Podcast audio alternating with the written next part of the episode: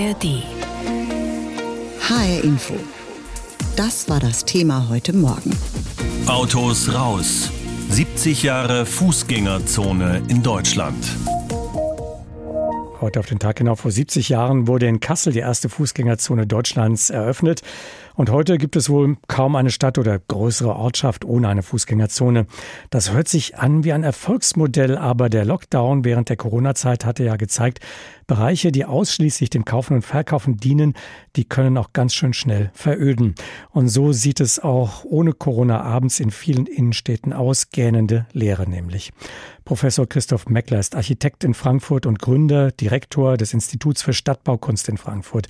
Von ihm wollte ich wissen, die Fußgängerzone soll stressfreies Einkaufen ohne störenden Autoverkehr möglich machen.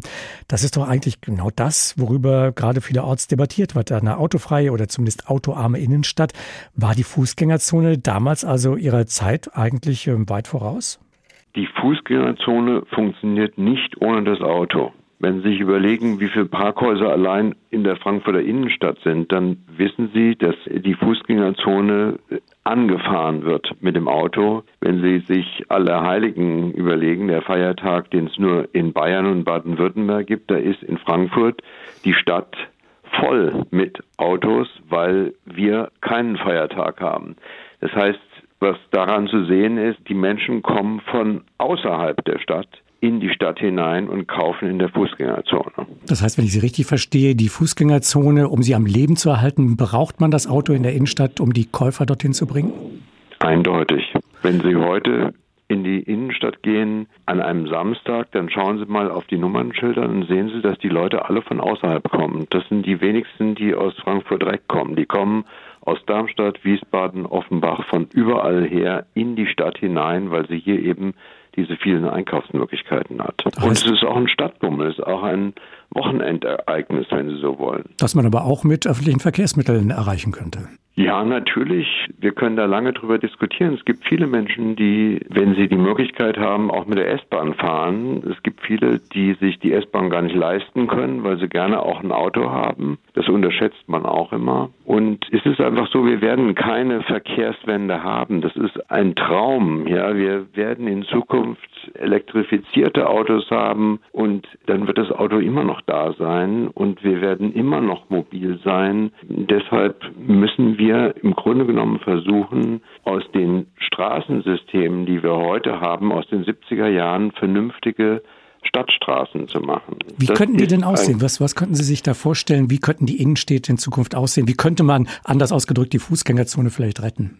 Also ich weiß gar nicht, ob wir die Fußgängerzone retten müssen, weil die Fußgängerzone ist, wenn Sie so wollen, eine Shopping Mall ohne Dach. Und äh, die Fußgängerzonen oder die Shopping Malls, die zerstören eigentlich den Einzelhandel der ganzen umliegenden Gemeinden. Und man fragt sich dann wirklich, muss das eigentlich sein? Brauchen wir das eigentlich? Und es funktioniert ja gar nicht mehr. Wir haben heute das Internet, das ist ein großes Problem. Die Leute gehen nur noch wenig einkaufen in die Stadt, sie bestellen sich alles nach Hause. Das heißt, so wie das bisher gelaufen ist, dass wir ein Magnet in die Innenstadt hineinholen, indem wir eine öffentliche Shopping Mall haben, funktioniert das einfach nicht mehr. Das, und da müssen wir uns darauf einstellen. Und das bedeutet, dass wir versuchen, diese monofunktionale Stadtstraße, diese monofunktionale Fußgängerzone in eine ganz normale Stadtstraße mit einer Nutzungsmischung aus Wohnen, Arbeiten und von mir aus auch Läden im Erdgeschoss wieder umzuwandeln. Was sind denn Ihre schlimmsten Befürchtungen, wenn Sie sich die Verkehrspolitik im Augenblick anschauen?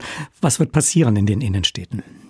Also ich bin etwas irritiert über die Art und Weise, wie man mit dem Verkehr umgeht, indem man ihn behindert durch Baustellen, durch Absperrungen und so weiter und so fort. Ich halte das für nicht klug, weil ich glaube, dass das zu Widerständen führt gegen eine solche Politik und ich glaube einfach, man muss versuchen, die verkehrsgerechte Stadt, die ja in den 70er Jahren manchmal schon früher entstanden ist, in der eben dem Autoverkehr Vorrang gegeben wurde, indem man Einbahnstraßen eingeführt hat. In Frankfurt am Main haben sie rund um den Anlagenring dreispurige Straßen einmal von Ost nach West und außerhalb des, Außenlag des Anlagenrings von West nach Ost. Das heißt, man hat richtige Autobahnen in die Stadt hineingelegt. Und das hat dazu geführt, dass der Verkehr schnell geworden ist und dass er für Fahrradfahrer beispielsweise und für Fußgänger gefährlich geworden ist. Und wir müssen das aufheben. Das heißt, wir müssen versuchen, diese verkehrsgerechte Stadt, die vor einem halben Jahrhundert hier entstanden ist und auch in anderen Städten entstanden ist, zurückzubauen. Und wir müssen Gegenverkehrsstraßen haben, also Stadtstraßen, normale Stadtstraßen haben mit weniger Spuren, mit Gegenverkehr. Der Verkehr, der Individualverkehr wird dann langsamer werden und wir werden Fahrradwege haben. Das ist das, was ich glaube, was richtig wäre, wenn man ein solches großes Verkehrsproblem, und es ist ein Verkehrsproblem, also nicht, dass Sie mich da falsch verstehen. Wir müssen eine Verkehrsberuhigung in die Städte hineinbringen. Wenn ich dem aber begegnen will, dann muss das grundlegend machen und nicht, indem ich einfach versuche, den Autoverkehr zu blockieren. Ja, die erste Fußgängerzone Deutschlands überhaupt, die liegt hier bei uns in Hessen, genau gesagt in Kassel. Heute, am 9. November, wird sie 70 Jahre alt und das wird natürlich auch mit einigen Events in Kassel gefeiert.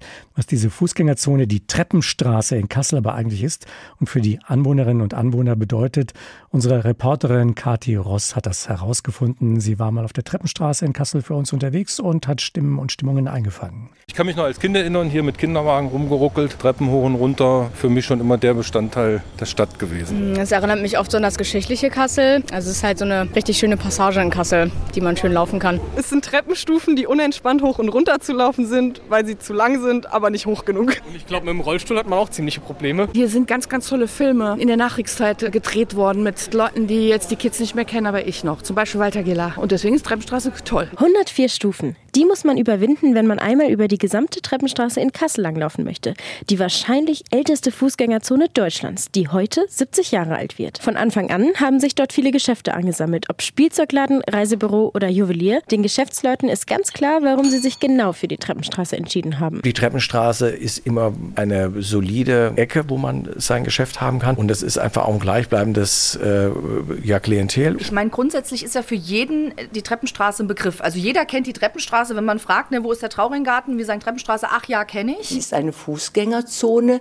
Ich weiß, wenn ich hier die Tür aufhabe und es kommen Kinder rein oder laufen mal kurz raus, sind sie nicht gleich auf der befahrenen Straße. Auch wenn die Treppenstraße nicht mehr ganz das ist, was sie vor 70 Jahren einmal war. Eine topmoderne Flaniermeile mit bunten Schaufenstern und teuren Modehäusern ist sie bis heute ein interessanter Teil der Innenstadt geblieben, sagt auch Kassels Baudezernent Christoph Nolder. Also einmal haben wir die Situation, dass die Treppenstraße ja eine Anlage ist, die eigentlich im Wesentlichen kleinere Läden hat und äh, dadurch eigentlich die Chance bietet, äh, unterschiedlichstes Angebot hier zu machen. In letzter Zeit ist die Gastronomie deutlich dazugekommen, stärker geworden, was auch sehr schön ist. Inzwischen ist die Treppenstraße auch zu einer Kulturachse geworden. Unterstützt wird das von dem Obelisk, einem Kunstwerk der Documenta, das auf die weltweite Migration aufmerksam macht und seit 2019 auf der Treppenstraße steht. Die Treppenstraße ist eine sehr tolle Verbindung zwischen dem Kulturbahnhof, dem Friedrizianum und dann im Ende auch der Orangerie. Das heißt, heute ist das eine der wichtigen Verbindungen, fußläufig auch, die die kulturellen Höhepunkte der Stadt zusammenfasst. Mit dem Himmelsschimmer oben und den Bäusbäumen unten. Mit ihrer ungewöhnlichen kaskadenähnlichen Form und direktem Blick in die Ferne ist die Treppenstraße einmalig.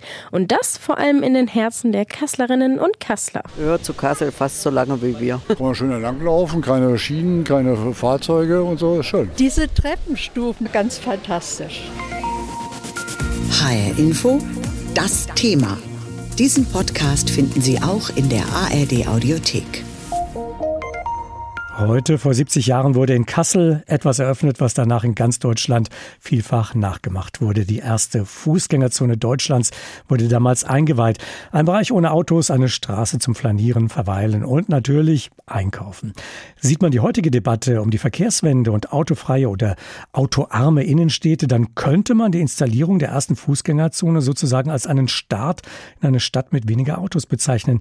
Doch gibt es unterschiedliche Interessen und vor Ort oft eine heftige Debatte darüber, wie stark der Autoverkehr in den Städten eingeschränkt werden sollte oder könnte. Professor Andreas Knie ist einer der bekanntesten Mobilitätsforscher Deutschlands. Er ist Sozialwissenschaftler am Wissenschaftszentrum Berlin für Sozialforschung und Professor für Soziologie an der TU Berlin. Und ich wollte von ihm wissen, was halten Sie denn von der Idee der autofreien Innenstadt, so wie das jetzt zum Beispiel in Hannover versucht werden soll? Ja, das ist die konsequente Fortsetzung der Fußgängerzone, die ja bekanntermaßen nicht wirklich glücklich war, denn wir hatten ja damals die äh, Städte quasi zerstört, indem wir sie sozusagen zu Transiträumen umfunktioniert hatten und da waren die Fußgängerzonen so ein letzter Rettungsanker, etwas Urbanes noch hineinzuzaubern. Das hat natürlich nicht funktioniert. Heute Wie meinen Sie das mit den Transitzonen? Ja, es war ja so, dass man die Stadt praktisch aufgegliedert hat in dem Teil, wo man nur gewohnt hat und in dem Teil, wo nur gearbeitet wurde und ein Drittel dritter Teil, wo dann das Vergnügen war. Und diese unterschiedlichen Funktionen musste man natürlich mit Fahrzeugen verbinden, sonst hat es ja nicht funktioniert. Und dann fiel den Stadtplanern doch relativ früh auf, am ersten wohl in Kassel, dass irgendwie Urbanität doch herbei muss. Und dann hat man diese Fußgängerzone äh, dann geschaffen, wo man zumindest in Geschäftsvierteln und da, wo noch Geschäfte waren, dann das Auto mal für eine kurze Phase verbannt hat. Favorisieren Sie denn heute eher insgesamt eine autoarme Innenstadt, wenn die Fußgängerzone als solche aus Ihrer Sicht keine gute Idee war? Naja, man hat ja in diesen Fußgängerzonen auch nicht gewohnt. Deshalb waren die ja ab 18 Uhr oder später ab 20 Uhr immer verwaist und sind bis heute noch. Also wir brauchen tatsächlich wieder eine lebendige Stadt, da wo man auch wohnt, arbeitet und sich vergnügt, alles gemeinsam zusammen. Und da passt das Auto tatsächlich nicht mehr rein. Die Autos äh, können noch reinfahren, rausfahren, wie beispielsweise das Event Hannover, aber sie können nicht mehr dauerhaft parken. Denn wir haben festgestellt, dort, wo jetzt weniger Autos sind, wo mehr Fahrradfahrende sind, wo mehr Fußgänger unterwegs sind, da steigen auch tatsächlich die Einzelhandelsumsätze. Das heißt, also Städte können sich beleben, können also wieder Quelle von urbanen Leben werden. Dafür müssen wir aber die Autos ein wenig reduzieren. In Berlin arbeiten Sie an einem Modellprojekt für ein fast autofreies Stadtquartier. Funktioniert das so dort und äh, kommt das auch so an? Ja, in Berlin ist das natürlich anders, weil hier in Berlin wohnen die Menschen natürlich tatsächlich dort, wo sie arbeiten und sie, sie haben einen ÖPNV, der ist an jeder Ecke, man hat Sharing-Angebote, dort kann man schon die Verkehrswende erleben, aber auch da ist alles noch nicht perfekt, denn wir sind tatsächlich mit dem Auto im Kopf geprägt und wenn das Auto plötzlich fehlt, da sind die Leute immer schon etwas irritiert, aber die Bewohner beginnen doch langsam sich jetzt den neuen Raum anzueignen und dann ist die Stadt nicht nur lebenswerter, sie ist auch grüner, sie kann resilienter werden, also das ist tatsächlich der Gang in die Zukunft. Was wir erleben in anderen Städten, unter anderem in Frankfurt, wenn bestimmte Straßen gesperrt werden zugunsten von Fußgängern und Fahrrädern, dass dann Autoverkehr durch Wohngebiete plötzlich fließt, die vorher ruhiger gewesen sind. Das erzeugt viele Konflikte. Auch der Einzelhandel sagt, wir werden abgeschnitten von den Käufern, die sonst mit dem Auto zu uns gekommen sind. Wie löst man so etwas auf? Ja, das sind äh, Phänomene, die aber so jetzt nicht mehr zutreffend sind. Also wir erleben, dass insgesamt dann, wenn solche Sperrungen sind, der Verkehr insgesamt weniger wird. Also es wird nicht nur einfach umgeleitet, sondern wenn man weiß, man kommt, gerade Frankfurt ist ein gutes Beispiel, nicht mehr richtig durch, dann fährt man erst gar nicht rein. Das ist das erste Phänomen, was wir schon seit Jahren beobachten. Das zweite Phänomen ist, äh, weniger Autos heißt mehr Umsatz für Geschäfte, ob sie Gastronomie sind, ob sie Einzelhandel sind, von allem. Also das heißt, auch dort müssen die Geschäftstreibenden, die das oft nicht wissen, wer sind denn eigentlich ihre Kunden, wer fährt denn? Und die Untersuchungen zeigen im Inland und im Ausland, weniger Autos bringen mehr Umsatz. Also insofern sollten auch die Gewerbetreibenden zukünftig umdenken, wenn sie ihre Geschäfte in der Innenstadt weiter beleben wollen. Umdenken in dem Sinne, dass sie auch entsprechend werben für diesen Standort? Ja, und dass sie auch sich selbst mal analysieren und sagen, was sind denn eigentlich meine Kunden? Müssen die denn tatsächlich mit dem Auto fahren? Es gibt natürlich immer wieder Kunden, die sagen, ja, oh, wenn du keinen Stellplatz für mich hast, wenn du keinen Parkplatz hast, kann ich bei dir nicht kaufen. Aber das sehen wir eben nur noch in der Minderheit. Und am Anfang gibt es natürlich Ungewohntes, wenn sich etwas ändert, da ist man etwas, ähm, etwas grellig, sage ich mal. Aber dann so nach einer bestimmten Zeit von mehreren Monaten, dann gewöhnt man sich dran. Und wir haben noch keine oder nahezu keine Umwidmung einer äh, solchen Situation gesehen, die nachher wieder rückgearbeitet werden sollte und wo man froh war, wenn die Autos wieder da waren. Das passiert eigentlich der Regelfall nicht. Jetzt haben wir auf den Einzelhandel geschaut, auf die Anwohner. Wie sieht es denn mit den Autofahrern aus? Es hieß ja mal eine Zeit lang, naja, also Auto ist kein Prestigeobjekt mehr. Junge Leute verabschieden sich vom Auto. Dann gibt es wieder andere, die sagen, nee, ist gar nicht so. Das ist ein Trugschluss. Das Auto ist immer noch Teil der Lebenswirklichkeit der Deutschen. Sie lieben es immer noch. Das heißt, ähm, macht man hier Stadtpolitik gegen Autofahrer? Nein, also wir nennen das immer Säkularisierung des Autos. Das Auto ist kein goldenes Kalb mehr. Äh, man hat keine Rallye-Streifen mehr und keinen Fuchsschwanz mehr oder jedenfalls in der Regel nicht mehr.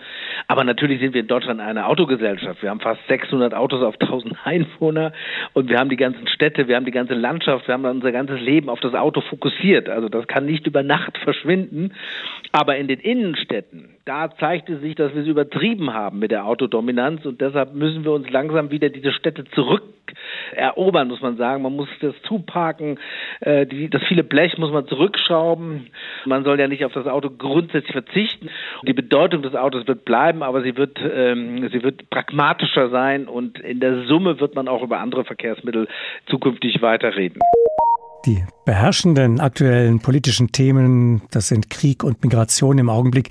Klimawandel scheint gerade nicht mehr so im Fokus zu stehen. Doch wegen des Klimawandels versuchen ja viele Städte in Hessen, die Innenstädte vom Autoverkehr freizuhalten oder ihn zumindest zu reduzieren.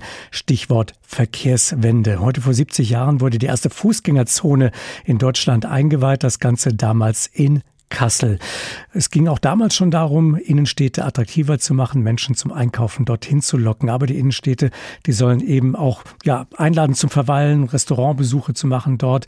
Aber dieser Wandel, dieser Wandel der Innenstädte hin zu einer autofreien Zone insgesamt sorgt für Unstimmigkeiten, Ärger und Streit. Beispiel Frankfurt. Unser Reporter Frank Angermund berichtet. Tempo 20. Ein Tempolimit, das ab Dezember in einigen Frankfurter Nebenstraßen in der Innenstadt eingeführt wird. Dieser Plan zeigt exemplarisch die unterschiedlichen Meinungen zur Verkehrswende. Katastrophal, weil ich gerne so schnell unterwegs sein will, wie ich es nach 1 verantworten kann. Sehr dafür, absolut. Die Autos spinnen und die Autofahrer sollen einfach mal lernen zu verzichten und sich zurückzunehmen. Sehr emotionale Debatten werden in Frankfurt über jedes Verkehrsprojekt geführt. Beispiel Öderweg im Nordend. Seit über einem Jahr eine Fahrradstraße. Seit über einem Jahr wird über den Sinn und Unsinn gestritten. Und es heißt schnell wir gegen die, Autofahrer gegen Radfahrer und umgekehrt. Dabei will die Stadt Frankfurt wegen des Klimawandels bis 2035 klimaneutral werden. 80 Prozent weniger Autoverkehr in der Stadt sollen dabei helfen.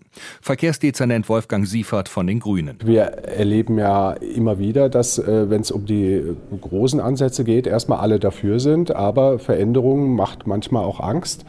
Und gerade wenn es dann vor die eigene Haustür geht, äh, ist man dann vielleicht erschrocken, was das dann im Kleinen bedeutet. Dass ein Teil der Frankfurter Bevölkerung sich vehement für eine Verkehrswende stark macht, zeigt der Ratentscheid. Seit die Organisatoren 40.000 Unterschriften gesammelt haben, werden in Frankfurt viele rote, breite Radwege auf die Straße gemalt. Dafür fallen Autospuren weg. Doch auch die zeitweise Sperrung des nördlichen Mainufers für den motorisierten Verkehr bringt Gegner wie Herbert Schmoll von der Bürgerinitiative Sachsenhausen wehrt sich auf die Palme. Er kritisierte schon 2019, dass sich der Autoverkehr durch Straßensperrungen nur in andere Stadtteile verlagern und somit für mehr Staus und längere Fahrzeiten sorgen würde. Eine Verdopplung von Fahrzeiten muss ja auch eine drastische Verdopplung der Emissionserfolge haben das als Verkehrswende oder sozialökologische Verkehrswende den Bürgern zu verkaufen. Das ist Volksverdummung meiner Meinung nach. Ziel in Frankfurt ist es, dass mehr Menschen zu Fuß gehen, mit dem Rad fahren oder die öffentlichen Verkehrsmittel nutzen.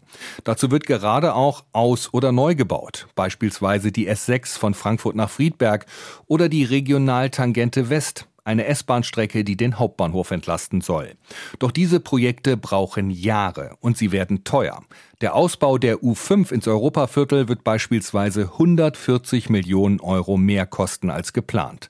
Unter anderem wegen gestiegener Materialkosten durch den Ukraine-Krieg, sagt Verkehrsdezernent Siefert. Und durch die vielen Projekte in der Republik, was Bahnen angeht, äh, ist auch insgesamt äh, alles, was mit Bahntechnik äh, zu tun hat, sehr, sehr viel teurer geworden. Viele Pendler würden ja vom Auto auf die Bahn umsteigen, wenn es mehr Park-and-Ride-Plätze geben würde.